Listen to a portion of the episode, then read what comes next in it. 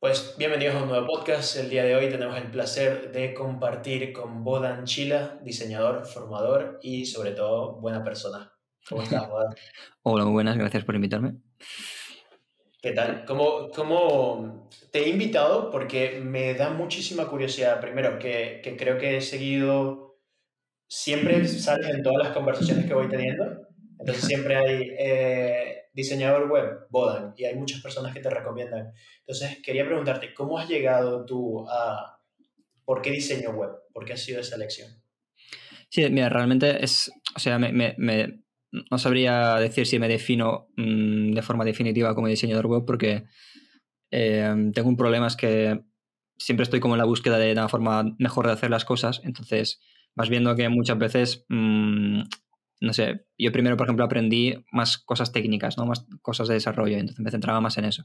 Luego okay. vi que igual esa fase de, de, de proceso para, para, el cliente, pues... Eh, hay cosas que antes son más importantes, ¿no? Entonces me centré luego más parte de diseño, porque de, de, un buen diseño parte de un buen desarrollo, ¿no? Entonces, como que cada vez estoy retrocediendo, retrocediendo más, digamos, en ese proceso.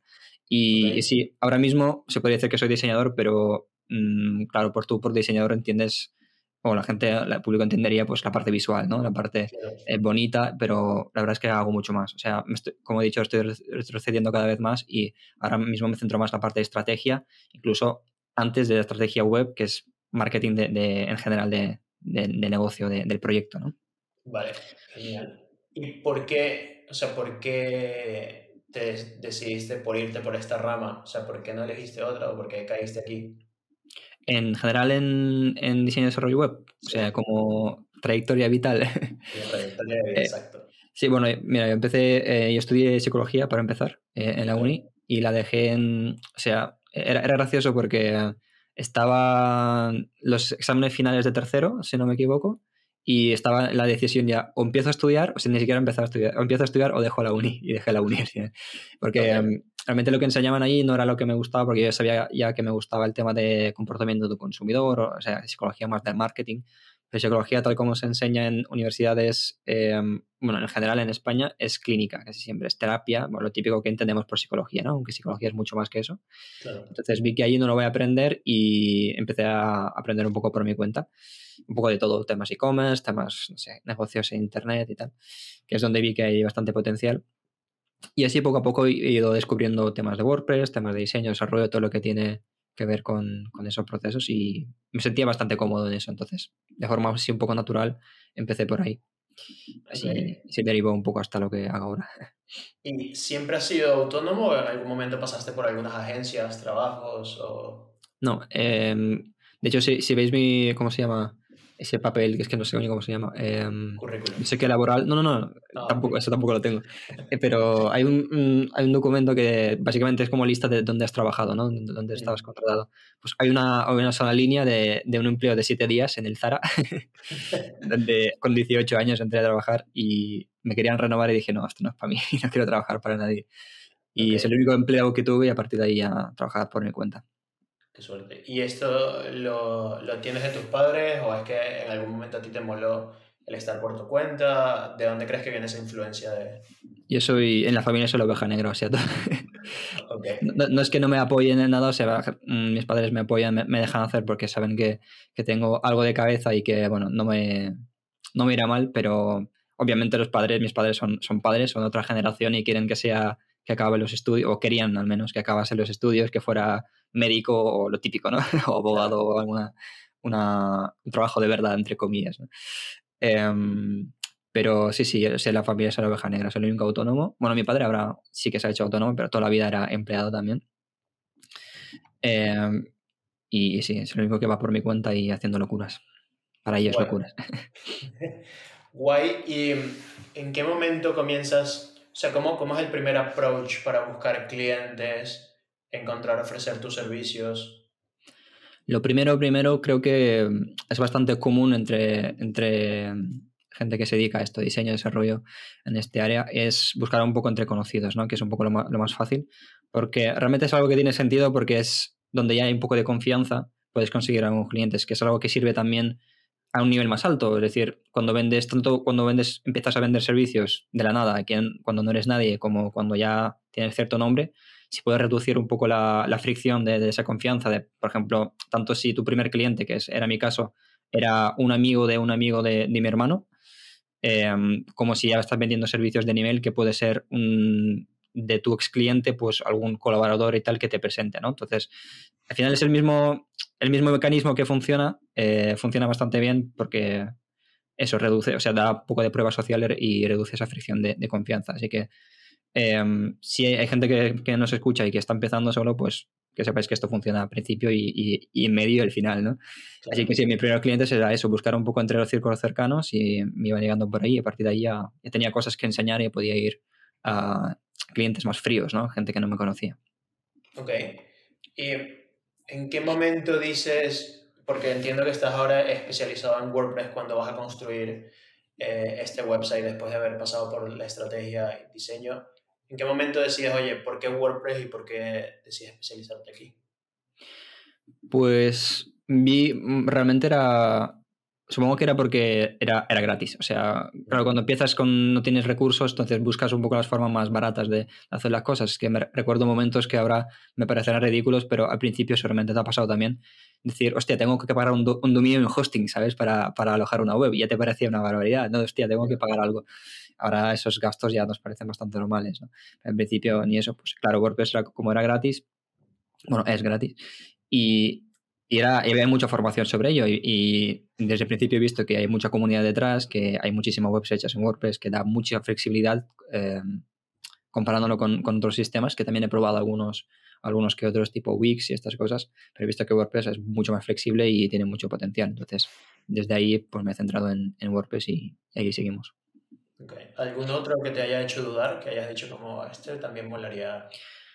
Creo que al principio no, pero últimamente y bueno, los últimos, quizás últimos años, bueno, años no, no sé si lleva tanto dando, dando fuerte, pero Webflow es el que me hace dudar un poco porque por su, por su forma de trabajar y de, cómo se crean las webs, pero desde que empecé a trabajar en, WordPress con Oxygen eh, Builder, que es como la herramienta de maquetación que utilizo principalmente, que de hecho es, es como traer Webflow a, a, WordPress. Entonces ya he hecho de menos, o sea, ya no he hecho de menos tanto eh, Webflow porque, porque ya como que lo tengo en WordPress, ¿no? No es tan guapo, no tiene, no tiene tanta financiación como Webflow, pero eh, funciona de una forma parecida, entonces ya estoy bastante contento con WordPress. Hey, esto es un breve anuncio para decirte que seguramente si estás aquí creas contenido, ya sea para ti o sea para otras personas, así que si quieres tener una guía donde puedas planificar tu contenido por meses, años o por los próximos tres días, está en un enlace abajo, ¿vale? La tienes, es una guía que está hecha en Notion por mí y tiene un vídeo explicativo de cómo utilizarla de principio a fin, ¿vale? Entonces, nada, si quieres la guía, la tienes abajo. Gracias por ver o escuchar el podcast continuamos con el podcast. Guay. ¿Y en qué punto, o sea, en qué punto comienzas a crear contenido en YouTube? Pues eso era, mm, supongo que al principio, cuando no tienes nada de, ni de audiencia ni de clientes, pues haces un poco lo que dicen que funciona, ¿no? Entonces, yo pues escuchaba a algunos, a una gente del sector que ya tenía sus audiencias y cosas. Y decían, bueno, crear contenido funciona, aunque funcione a medio o largo plazo, pero funciona. A mí, curiosamente, me funcionó a corto plazo porque el primer vídeo que subí en YouTube era un poco de, bueno, mis vídeos de YouTube, por poner un poco en contexto, son de, eran eh, hasta hace un tiempo eran más, más genéricos sobre WordPress en general, simplemente para que la gente viera que sé, de lo que hablo. ¿no? Eh, y yo creo que el primero y el segundo vídeo que subí ya mm, consiguió un cliente, digamos, en frío, ¿no? un cliente nuevo de gente que, que, no me conocía y ese cliente estuvo conmigo como tres o cuatro años, o sea, fue un cliente bastante a largo plazo. Y a mí me funcionó bastante rápido, ¿no? Se dio la casualidad, que esto no, ya, digo yo que no ocurre mucho. Que el primer vídeo que tiene 10 visitas, de esas 10 visitas, uno sea un cliente que te dure tanto. Pero bueno, justo era un cliente local aquí en Barcelona y nos llevamos bastante bien. Em, así que era un poco eso, simplemente enseñar mm, lo que, lo que sé y era así mucha estrategia, simplemente empecé a crear cosas sobre lo que yo sabía y, y bueno, empezaron a llegar algunos contactos. ¿Y por qué, YouTube? ¿Por qué no TikTok, Instagram, Twitter? Eh, bueno, cuando empecé yo, TikTok para empezar ni siquiera existía, por ejemplo. Eh, pero para mí, eh, por varias cosas. De hecho, antes que, que empezar YouTube, empecé un blog, pero me di em, cuenta muy rápido que no me gusta escribir. Odio escribir. Es que me parece. Mm, es que me aburro muchísimo escribiendo. Y no, es que me se, se me dé mal, pero no, no me gusta ese formato. Pero crear vídeos era bastante, para mí era bastante más sencillo y aunque es un formato que parece más complicado, pero para mí es bastante más sencillo. Eh, además me expreso mucho mejor visualmente y además para el tipo de contenido que yo creaba tiene todo el sentido del mundo. O grabar la pantalla, explicar cómo funcionan las cosas, eh, enseñar el código y estas cosas. Y vi que para lo que yo sabía hacer y lo que los clientes que quería atraer en ese momento tenía todo el sentido del mundo. Antes que un blog que era texto que ya, ya estaba muy eh, saturado, digamos, de este tipo de contenido. Pero YouTube no, aún no tanto. Vale, y cuando te planteas, oye, que al principio dices iba sin estrategia, ¿cómo eran esos vídeos? O sea, ¿cómo decidías qué vídeo grabo y qué vídeo no grabo? Pues al principio, cuando no sabes un poco de, de, este mundillo, haces un poco mm, lo que crees que a la gente le interesa, ¿no? Luego ya lo profesionalizas más y ya empiezas a buscar keywords, las estadísticas de búsquedas y ves lo que la gente busca y empiezas a crear contenido respecto a eso. O, no sé, en YouTube, por ejemplo, funciona ver otros vídeos que ya lo han petado sobre un tema y dices, hostia, esto lo podría o posicionar mejor o hacer un vídeo mejor, ¿no? Sobre este tema, pues también eh, son técnicas que vas probando. Pero al principio realmente no era, era, era probando. O sea, simplemente cosas que yo sabía que me parecían interesantes o que a mí, si yo, mm, a mí, digamos, si lo hubiera encontrado antes me habría ahorrado mucho tiempo, pues digo, vale, pues si, si a mí me ha servido, que estoy en ese mundillo, pues igual a otra gente también. Así que era un poco más natural, ¿no? Ok. Y ¿qué días tienes de monetización ahora mismo? Entiendo que una de ellas son tus servicios. Eh, al principio el objetivo de, YouTube era eso, mm, mandar a gente a contacto y, monetizar a través de servicios. Eh, al principio cuando empiezas YouTube no puedes monetizar lo que es el propio YouTube porque tienes que cumplir un mínimo de, visitas, de, followers y tal. Eh, ahora sí que está activa la monetización, pero bueno, es un, es un, poco chiste, ¿no? Me paga algunas herramientas, pero tampoco es, es gran cosa lo que me da. Em, así que al principio era eso. El principal em, objetivo era monetizar a través de servicios, pero llega un momento que, que simplemente los, los, clientes que llegan por ahí son ya para ti se vuelven pequeños, entonces em, quieres controlar un poco más los clientes que te llegan y ya utilizas otros canales que YouTube no sirve tanto. Y para lo que sí me funciona ahora YouTube es para, mm, en lugar de, de, mandar a gente a servicios, pues mandar a gente a, a los productos que he creado. Okay. Y ahí mi estrategia de, creación de contenido de YouTube ya cambió radicalmente. Mm, ok, ahora estás centrada más en los productos que estás, que estás construyendo. Claro, antes em, el contenido, como he dicho, era un poco de, lo que a la gente le interesa y a partir de ahí, pues el tráfico que llega, obviamente puedes conseguir más tráfico, más, más personas, más audiencia, pero no es tan cualificado. Cuando ya tienes un producto em, y construyes como el funnel, el funnel de venta desde el producto, es decir, ya, ya, sabes lo que vendes, entonces buscas cómo venderlo a la gente, ¿no? Entonces ya creas contenido solo para, para eso. Por ejemplo, si tengo un curso de, esto de Oxygen Builder, es un maquetador eh, visual, el contenido que creo está alrededor de esto y está centrado mm, con en las objeciones que podría tener la gente, en comparándolo con otros, con otros constructores visuales, está centrado en vender, porque realmente es lo que, es lo que buscamos al final, ¿no? Así que dependiendo del objetivo que tengas, pues tu estrategia de contenido puede ser una u otra. Ok, porque ahora tienes el curso, tienes un curso en Impresiona, que es el curso de, para hacer webs para clientes. O sea, es como un curso de estrategia, entiendo yo, para generar más ingresos si vendes páginas webs. Sí, tengo, tengo dos productos. Uno es eh, un programa, eh, programa formativo de, de varios pasos. Básicamente es como eh, nos centramos en la gestión de negocio, porque mucha gente que está en este mundo básicamente no se lo toma para empezar como negocio, se lo toma como va aprendiendo, va haciendo cosas, pero llega un momento que te tienes que tomar en serio y controlar tus finanzas, controlar las cuentas bancarias, como hacer prestación de impuestos y estas cosas. Entonces vemos esto, vemos eh, proceso de gestión de cliente, tanto lo que es eh, como no me centro mucho en cómo conseguir clientes porque eso depende bastante de con qué tipo de clientes quieres trabajar, en qué sector, en qué especialización.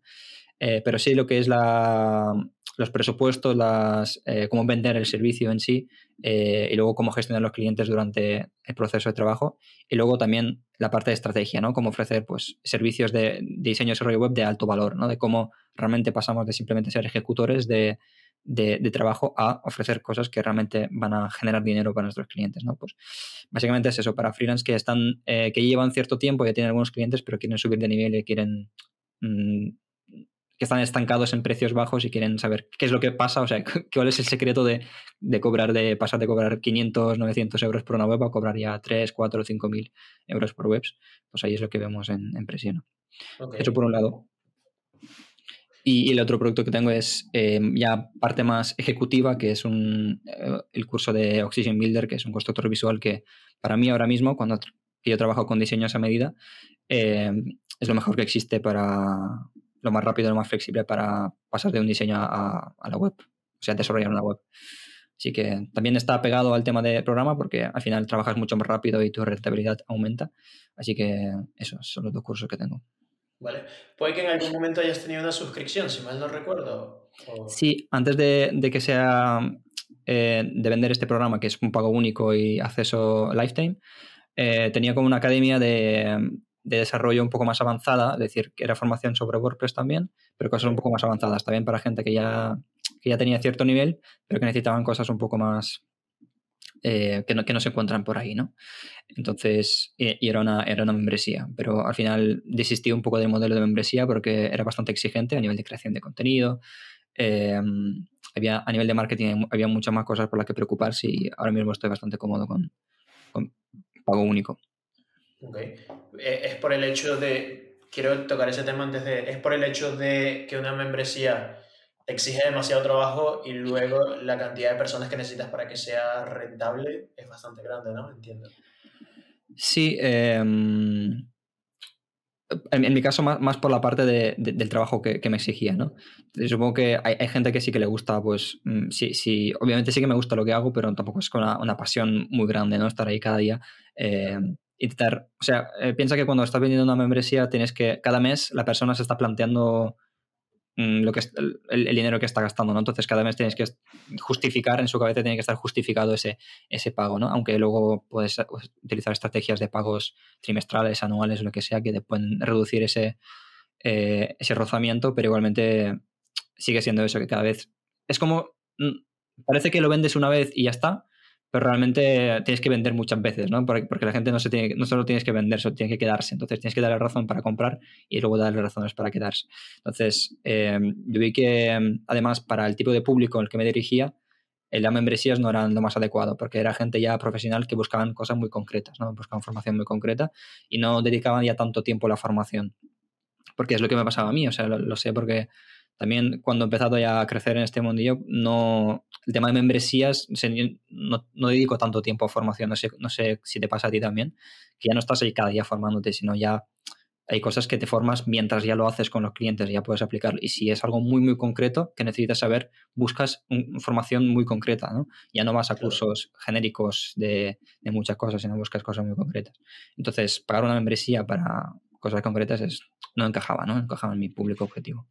Sí, de hecho ahora utilizo muchas veces clientes que vienen con un proyecto que sé que el 90% ya sé cómo hacerlo, pero hay un 10 que voy a tener que aprender, entonces ese 10% es, vale, ahora me voy a dedicar a entender cómo funciona esto, pero ya es un problema específico o una resolución específica del problema. Vale. Cuando, cuando decís, oye, vale, voy a crear este curso, que entiendo que el primero ha sido el que está en Impresiona, eh, ¿Cómo decides qué curso quieres crear, hasta dónde quieres llegar, cuánto quieres explicar y cuánto quieres dar? Pues em, yo la estrategia que sigo con, con, este tipo de productos, bueno, mm, ya puedo hablar en plural porque tengo dos, pero tampoco, tampoco es que he hecho tantos, pero lo que he hecho es eh, hacerlo como por fases. Entonces, em, para no pillarme también los dedos y para ver si a la gente le interesa lo que, lo que estoy ofreciendo, lo que hago es mm, organizar el contenido o prometer, entre comillas, el contenido, bueno, este, en mi caso eran tres bloques, pero realmente cuando la gente compraba solo compraba el primero porque era el que estaba listo. Y el segundo o tercera sí que estaba puesto lo que habrá, pero no estaba listo aún. Entonces, si veía que hay bastante interés y la gente compraba el primer bloque, obviamente a un precio más reducido, porque sigue siendo, ya no es una preventa, sino ya es venta de, de, contenido, pero que no está terminado aún. Entonces está un poco, es un poco intermedio. Eh, entonces la gente lo compraba a precio reducido y ya veía que había interés, ¿no? Entonces ya eso me permitía seguir, creando el contenido. Y realmente de, decisión de, de, lo que entra ahí, pues un poco las necesidades que, que, más he visto que, o sea, lo que he visto que más le falla a la gente, ¿no? Que era la gestión de, de tiempo, gestión de negocio, mm, gestión de, de, cliente y luego cómo enfocar el proyecto desde la forma más, más valiosa, ¿no? Era como los tres puntos y esos tres puntos son los tres bloques que vemos. Entonces, en mi caso, eran como los tres puntos de dolor que tenía gente, entonces lo solucionamos de esta forma. Claro. ¿Qué precio tiene el curso? Ahora mismo son 298 euros. Vale, genial. Y mm, te quería preguntar, ¿cómo lo has diseñado o sea, en cuanto a herramientas? Obviamente tú eres un perfil mucho más técnico porque el podcast anterior es con Jaime Mesa y uh -huh. él ha creado todo con herramientas no code. En tu caso, ¿qué has utilizado para, para el curso? En mi caso, eh, WordPress y Oxygen, básicamente. Sea, antes lo tenía en, eh, trabajaba con otro framework que se llama Genesis Framework, que no sé si la audiencia lo, lo conocerá. Eh, es un framework bastante famoso que se suele utilizar en WordPress, pero cuando iba a sacar el curso de Oxygen ya había trabajado con Oxygen bastante, entonces aproveché y cambié toda la plataforma eh, bajo, bajo Oxygen, así que sí, ahora está mucho más, mucho más ligera y más, más fácil de utilizar. ¿Y los vídeos están en Vimeo? Está en Vimeo, sí. Vale, genial. Perfecto. Eh, si quieres hablar de números, ¿cuántos clientes has tenido en este curso? Eh, hostia, pues eh, la verdad es que no me acuerdo. Pero el curso realmente es bastante joven. Em, ah, sí, creo que lo vi. En, entre, um, entre el curso de Oxygen y el programa habrían como 100 personas o así. Vale, perfecto. perfecto. ¿Cuánto cuesta el curso de Oxygen? El de Oxygen ahora mismo 78 euros Okay. Y su precio final ahora mismo estoy pensando que será, porque tampoco está terminado, y eh, aparte de lo que es la formación principal, habrá más cosas que quiero añadir para, para ahorrar aún más tiempo, que funcione mejor. Eh, creo que es, se quedará en 100, eh, 160 euros o por ahí. Vale.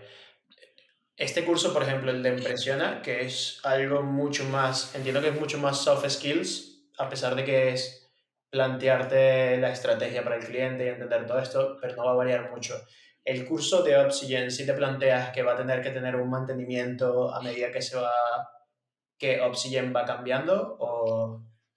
Eh, sí, al final es una herramienta que va creciendo y soy consciente de que tendré que ir actualizándolo, pero bueno, las cosas tampoco cambian tan drásticamente.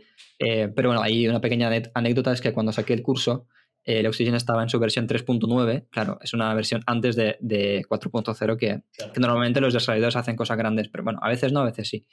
Y el día siguiente, literalmente, y no lo exagero, después de sacar el curso en 3.9, anuncia la 4.0 con toda la interfaz cambiada y todo el diseño cambiado. Y dije, hostia. Pero bueno, llevan, eh, la anunciaron y ahora están en beta y ya llevan, un, no sé si dos o tres meses en beta, porque es un cambio bastante grande y tienen que hacer muchas rondas de, ajustes y tal y de momento no me ha tocado regrabar. Pero bueno, es un, realmente era como un lavado de cara y cambio de interfaz que tampoco afectan demasiado, pero hay cosas que tendré que volver a grabar, sí. Así que sí, es algo, una realidad que, ocurre cuando estás enseñando una herramienta que evoluciona. Y, y sí, el programa de, um, el programa de impresión, que es estratégico, sí que es más soft skills y no necesita tanto, tanto cambio. Ok, en algún punto te planteas cómo hacer un bundle de, de, tener estos cursos? ¿Tienes ya planteado cuál sería el siguiente curso que crearías o siguiente producto o todavía no? Eh, en cuanto a bundle, eh, lo, lo, bonito es que cuando tienes más de un curso ya puedes jugar un poco con, con eso, ¿no? Con ofertas claro. de, de, por ejemplo, cuando saqué el curso de Oxygen, eh, hice una oferta de curso más programa porque te, tenía mucho, sobre todo en este caso que, que las dos formaciones tienen mucho sentido eh, juntas, eh, porque a veces te intentan colar como combinaciones que dices y esto no, o sea, son como para perfiles muy diferentes, ¿no? Pero yo intento que, que, o sea, yo tengo muy claro qué, qué tipo de perfil le sirve mi formación, entonces creo cosas para ellos y ellas. entonces sí, al tener dos, dos cursos sí que hasta el momento solo he hecho una, una promoción que era, digamos, el curso de Oxygen lo tenías gratis cuando comprabas el, el otro, que es que era como un descuento de, de eso, de, de, precio de curso de Oxygen, ¿no? si comprabas el programa. Eh, y en cuanto a siguientes formaciones, de momento, de momento no, de momento me voy a calmar, porque eso nos pasa mucho y eso lo hemos hablado bastante con algunos creadores de, de productos y de contenido, que nos gusta mucho crear, pero luego uh, cuando toca vender, mm, de repente estamos creando otra cosa, ¿no? Porque vender realmente, por un lado a la gente le da miedo, por otro lado, eh, gente mm, es muy mala vendiendo y se le da bastante mal. y, nos gusta crear y, nos olvidamos de vender. Así que lo que voy a hacer es ahora ir mejorando el producto o los productos que ya tengo y venderlos a saco. Vale. ¿Y tienes algún funnel creado para ellos? Sé que el de Oxygen estás haciendo publicidad en Twitter porque cada vez que entro estoy viendo tu, el tweet publicitado. Em, en el de Oxygen sí. Em, tiene como el doble funnel. Uno por un lado es, sí que tenía la, campaña de, Twitter que era mm, de público frío, digamos que gente que no conocía la herramienta iba probando simplemente. Lo que viste seguramente era, una prueba. Ahora eh, la campaña de remarketing que tengo activa ahora. Si has entrado en la landing, pues te va, te va a volver a saltar en Twitter. Eso en cuanto a canal de pago y luego el YouTube. Eh, como he dicho antes, ya ha cambiado mi estrategia. Ahora mismo son todos los vídeos que saco son tutoriales o información relacionada con Oxygen y va directo al landing de Oxygen. Luego hay un paso intermedio que es la newsletter. La gente que se apunta, pues voy a, avisando por ahí los cambios y también vendiendo en, paralelo. Vale. Eh, ¿Escribes mucho en la newsletter? Porque me acabas de decir que no te gusta escribir. Em, de hecho, tenía una newsletter em, para el programa de, de Impresiona donde iba dando como tres tips em, cada semana sobre esos tres bloques que habían, que, que, están en la formación. Entonces, sobre cada uno de estos bloques, pues daba, iba dando tips como adicionales a, lo que veían en, la formación. Pero ya me, entretuve con el curso de Oxygen y lo tengo un poco, lo dejé un poco de lado, de lado esa newsletter. Em, y no, ahora mismo la única newsletter que hay es la de, bueno, están ahí, las listas están ahí, pero la única que creo contenido es la de Oxygen y básicamente es para avisar de cambios. O mejoras de mejoras a cambios en la plataforma, lo que sea. Vale. ¿Y has creado esto conscientemente de tener distintos niveles de venta? Porque entiendo que, por ejemplo, tiene mucho sentido si yo estoy comenzando y quiero crearme mi página web y quiero aprender un framework, entro con Oxygen, pero ya luego me doy cuenta de que estoy teniendo precios bajos cuando hago mi oferta a los clientes, por lo cual compro el siguiente curso, ¿vale? Entonces, ¿eso lo has pensado desde el principio? ¿Ha sido una casualidad?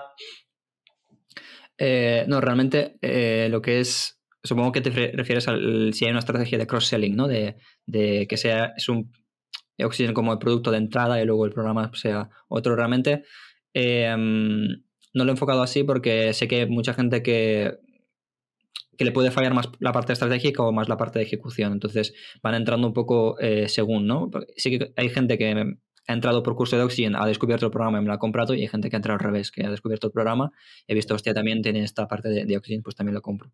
Entonces, en este sentido, no hay ninguna venta activa que diga, vale, em, si estás aquí, pues compra también esto, eh, de momento, porque como eh, he dicho antes, los precios va, según voy cambiando el contenido, voy subiendo los precios y cuando sean los precios más o menos definitivos ya podré hacer jugar un poco con, descuentos, de si compras esto, pues tienes esto con descuento y tal.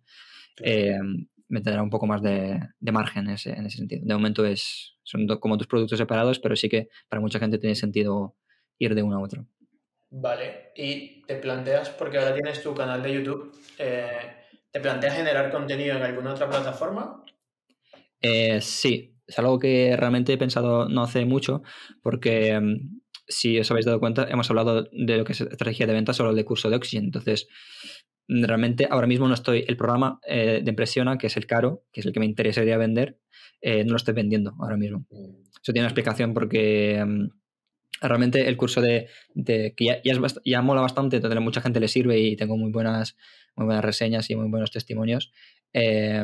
pero eh, es como, ese curso es como la... Em, eh, el reflejo de lo que estoy haciendo yo y, voy enseñando lo que, o sea, lo que voy consiguiendo yo, más clientes más grandes, trabajar más rápido y lo voy reflejando ahí, pero el problema es que no paro de crecer yo también, o sea, cada vez lo hago mejor, cada vez trabajo con clientes más grandes, entonces ahora yo mismo no estoy vendiendo ese programa muy activamente porque mi idea es eh, o regrabarlo entero o añadirle bastante contenido porque hay muchas cosas que puedo aportar y, no me siento cómodo vendiéndolo en ese formato porque sé que puede ser mucho mejor, ¿sabes? No sé si te ha pasado a ti alguna vez o con algún cliente que, es un poco la, persecución esta, ¿no? De, que puedo hacerlo mejor y puedo venderlo mejor.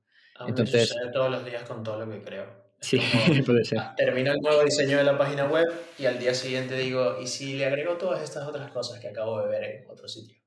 Que son malísimos. O sea, le preguntas a cualquier vendedor mm, profesional y te dirán, ¿eres tonto? Tú vendes esto, ya lo mejoras. Pero sí. entonces mi idea ahora es eh, centrarme más en la parte de mis servicios, mejorar mi, mm, también mi proceso de venta, mis propios servicios, ¿no? Y luego ya plasmarlo en los productos. Ok, y la, la pregunta original era, que creo que también nos desviamos un poco, pero me parece muy mm. interesante, es si te otra, otra, plataforma para crear contenido, porque ahora creas contenido en YouTube. Sí, ahora creo contenido en YouTube que tiene sentido para el curso de Oxygen y para el tema de, programa, eh, mi idea es eh, seguramente abrir un podcast que tiene mucho más sentido, como este mm. formato tiene mucho más sentido para, para ese tipo de contenido, que es más de ventas, más de gestión de clientes, no es tan visual, es más eh, eso, más de, conversacional. Sí. Y ese podcast luego te planteas distribuirlo, por ejemplo, hacer clips de contenido, Instagram, TikTok, todo esto, o simplemente crees que un podcast puede ir funcionando creando microcontenido, sí, creo que es una técnica que funciona bastante bien y obviamente, claro, si ya tienes un... Es algo que, que se suele utilizar y claro, y si ya tienes un contenido creado, no tiene sentido no, no reaprovecharlo y crear microcontenidos y, y subirlos donde tenga sentido, ¿no?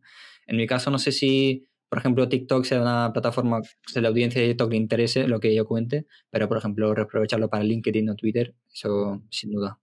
Ok.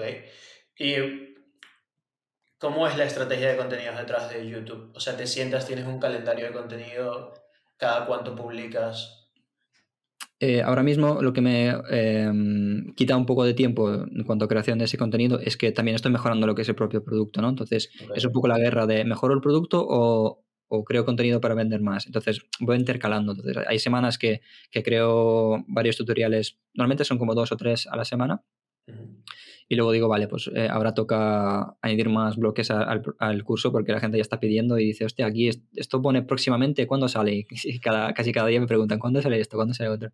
Y además tengo el bloqueo este de, de la siguiente versión de Oxygen, que como va a salir me va a cambiar cosas, entonces no sé si puedo avanzar mucho o no.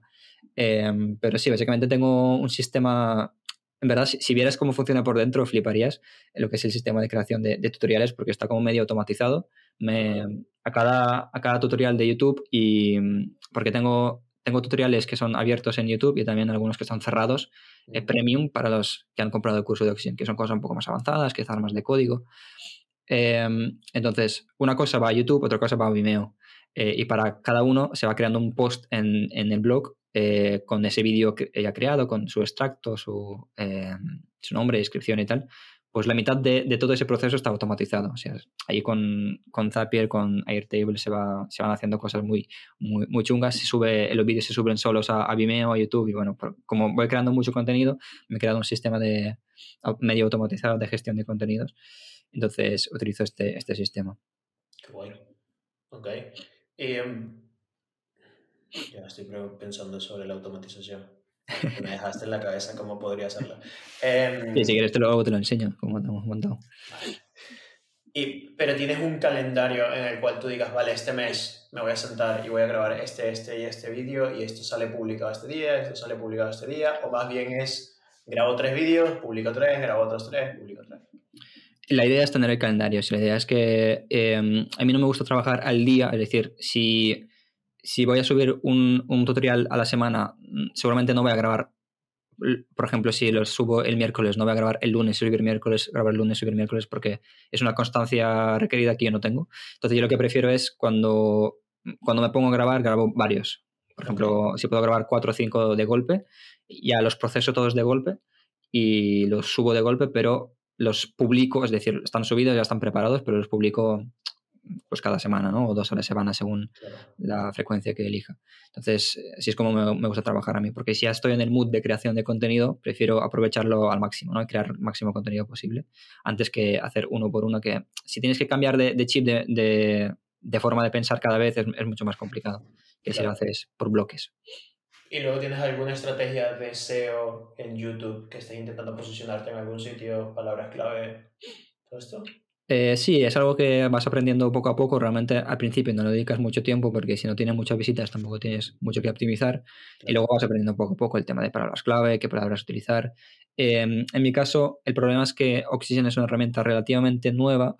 no se ha creado hace poco, pero mm, que se está utilizando de forma así intensiva, la gente lo empieza a descubrir, es, es, relativamente nuevo. Entonces yo ahora mismo estoy vendiendo un poco a early adopters, ¿no? O sea, gente que que está, conoce su potencial, pero no tiene tanto público.